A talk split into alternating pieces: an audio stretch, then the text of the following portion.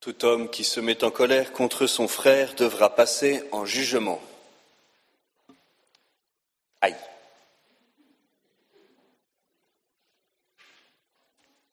Ça va, vous n'avez pas trop peur? Peut-être certains pensent avoir mal entendu ou n'ont pas écouté, je le répète. Tout homme qui se met en colère contre son frère devra passer en jugement.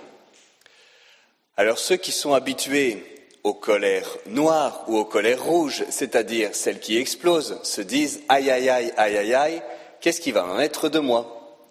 Et ceux qui sont habitués aux colères blanches et qui donc pensent qu'ils n'ont pas de colère, parce qu'elle ne s'exprime pas à l'extérieur, mais à l'intérieur, pensent peut-être Ah ben, enfin, parce que les autres qui explosent de colère, c'est vraiment pas joli, joli, alors que moi, au moins, tout reste à l'intérieur. Mais que ce soit des colères blanches ou des colères rouges, parce que le Seigneur ne précise pas la colère, nous sommes tous concernés par cette parole. Et puis ceux qui sont plutôt des, des coléreux blancs, c'est-à-dire qu'ils ils disent rien, mais à l'intérieur, ça bouillonne. Et bah, de temps en temps, ils explosent quand même. Puis ils explosent plus que les autres et pas au bon moment, pas de la bonne manière. Alors il est vrai que le Seigneur dit cette parole, mais cette parole, comme toute parole de l'Écriture, ne doit pas être lue isolément. L'Écriture sainte, c'est une symphonie. Et, si nous écoutons un verset de la Bible de manière isolée, que nous le brandissons comme un étendard pour terrasser nos ennemis, eh bien nous faisons comme le démon. Parce que le démon, il connaît l'écriture et il cite l'écriture au Seigneur dans le désert. Mais il isole un verset et il en fait un contresens. Et donc cette parole qui entre en résonance avec d'autres paroles, par exemple quand le Seigneur dit Heureux les doux, ils posséderont la terre. Ou bien Saint Paul qui dit Rejetez tout cela, colère, emportement, etc., etc. Il y a d'autres paroles aussi qui parlent de, la colère. Par exemple, il est dit que Jésus eut un regard de colère. Alors, pour ceux qui, pensent euh, à cette affaire-là des, animaux au temple, là, de la purification du temple, euh, il n'y a pas utilisé le mot colère à ce moment-là. C'est un autre passage. C'est pour la guérison de l'homme à la main sèche. Oui, demandait-il possible de guérir quelqu'un le jour du sabbat? Ils se taisent parce qu'ils veulent prendre un piège. Alors, à cause de leur dureté de cœur, Jésus va promener sur eux un regard de colère.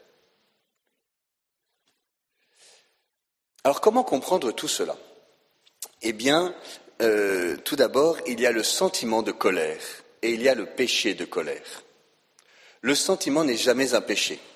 Parfois, les gens se confessent des sentiments. Je demande pardon à Dieu parce que je me sens triste où je demande pardon au bon Dieu, eh parce que j'éprouve de la colère envers, euh, je sais pas moi, ma belle-mère ou ma belle-famille qui me maltraite, etc. Bon.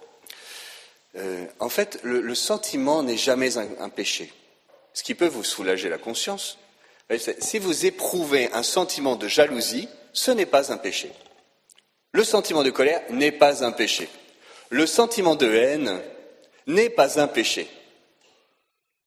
Alors certains se disent Ah, chouette, enfin, je vais pouvoir me mettre en colère, éprouver de la jalousie et haïr tous ceux que je n'aime pas. Non, pas exactement. Le sentiment, c'est une chose, c'est sentir.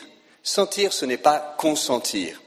Le péché commence quand on alimente, quand on consent, quand on entretient, quand on nourrit la colère et qu'elle va s'exprimer par des paroles injustes ou méchantes, la jalousie, quand on va faire des croche-pieds aux autres pour se venger, etc.. Là, le sentiment de colère ou de jalousie devient le devient, devient le péché capital d'ailleurs, péché de colère ou de jalousie. Alors, il est même dit dans la tradition de l'Église que parfois ne pas se mettre en colère est un péché. C'est Saint Jean Chrysostome qui le dit, celui qui ne se met pas en colère quand il y a une cause pour le faire, qui est l'injustice, commet un péché. Et donc, parfois on contient des colères et on pense que c'est ce que le Seigneur et l'Église nous demandent. Et bah, pas nécessairement. Il s'agit de poser un discernement sur nos colères. Et pour discerner, il faut des critères. C'est comme ça qu'on discerne. Il y a des principes et puis après on applique les principes à la situation concrète. Alors pour que la colère soit juste, qu'elle soit légitime, il y a trois euh, conditions. Alors, le problème, c'est qu'il faut que les trois soient réunis, parce que s'il en manque une des trois, ah bah c'est foutu, j'allais dire. La première condition, c'est qu'il y ait une cause juste. C'est-à-dire, effectivement, il y a injustice. Par exemple, c'est ce que fait Jésus devant les pharisiens. Ils ont le cœur dur et donc il y a une bonne raison de se mettre en colère. Devant la corruption des, pays qui, font, euh, qui permettent l'exploitation des plus pauvres et qui soient traités dans une indignité telle que c'est euh, le cas en Afrique ou en, en Amérique du Sud, et que cette corruption qui, tue, parce que celui qui est corrompu a du sang sur les mains, et qu'il y ait une colère qui s'exprime, cette colère, vous voyez, elle, s'exprime avec une juste cause. Il y a effectivement injustice. Quand Thierry Henry met un but de la main, eh bien, que les adversaires soient en colère, c'est normal, parce que c'est injuste. Voilà, le fait que l'arbitre n'ait pas vu. Deuxième condition, c'est que l'intention soit droite. Ben oui, parce que je peux me mettre en colère, mais en fait, cette colère, c'est quand même l'occasion pour moi de prendre ma revanche. Parce que dans le fond, telle personne m'a fait une crasse un jour, et donc bah, je, lui rends la Alors peut-être que la cause est bonne, mais l'intention est mauvaise. Ça peut être de se venger, ça peut être la jalousie. Vérifiez les intentions. Est-ce que mon intention est droite devant toi, Seigneur? C'est lui qui scrute les intentions. Et donc, Seigneur, mon intention est-elle droite? Troisième condition, c'est que la réaction soit proportionnée. Si on tamponne votre voiture sur l'autoroute, que vous soyez en colère, c'est une chose, mais il y a une manière de réagir qui doit être mesurée, proportionnée. Marcher sur le pied, c'est une chose. Casser une voiture, c'en est une autre. Commettre un meurtre, c'en est une autre. Donc, selon l'offense, ma, ma, réaction va être mesurée.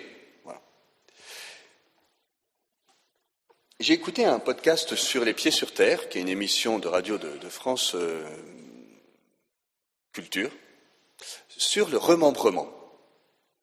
Et en fait, c'est vu par des enfants. Certains peut-être ont, connu le remembrement, hein, de, ont connu les, paysans dans nos campagnes, avec des petites parcelles qui ont été regroupées, souvent de manière euh, euh, violente, en fait, non pas par les gestes, mais la manière de le faire.